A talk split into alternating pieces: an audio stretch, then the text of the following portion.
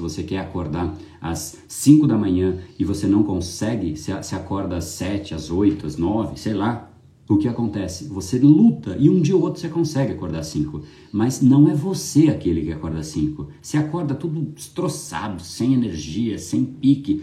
Você não aguenta. Você precisa voltar a ser quem é você.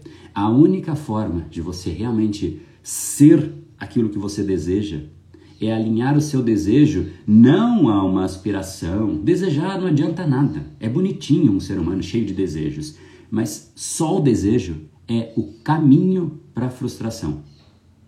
É, o, inclusive é o, é o caminho mais rápido para a frustração, porque se você tem um desejo e não tem um padrão que corresponda àquele desejo, você pode ter certeza que cedo ou tarde você está junto da frustração.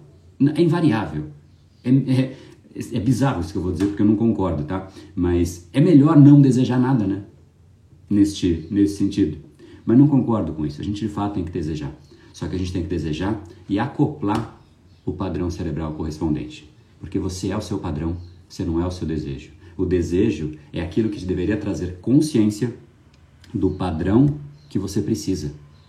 Então, desejos sem padrões igual ilusões. Esse episódio é mais uma edição do Brain Power Drop, uma pequena cápsula de reflexão oferecida além dos episódios regulares. Para aprofundar no assunto de hoje e aprender a programar o seu cérebro para muito mais intensidade, foco e produtividade, ampliando o seu nível de impacto, entre em reprogrameseucerebro.com.br.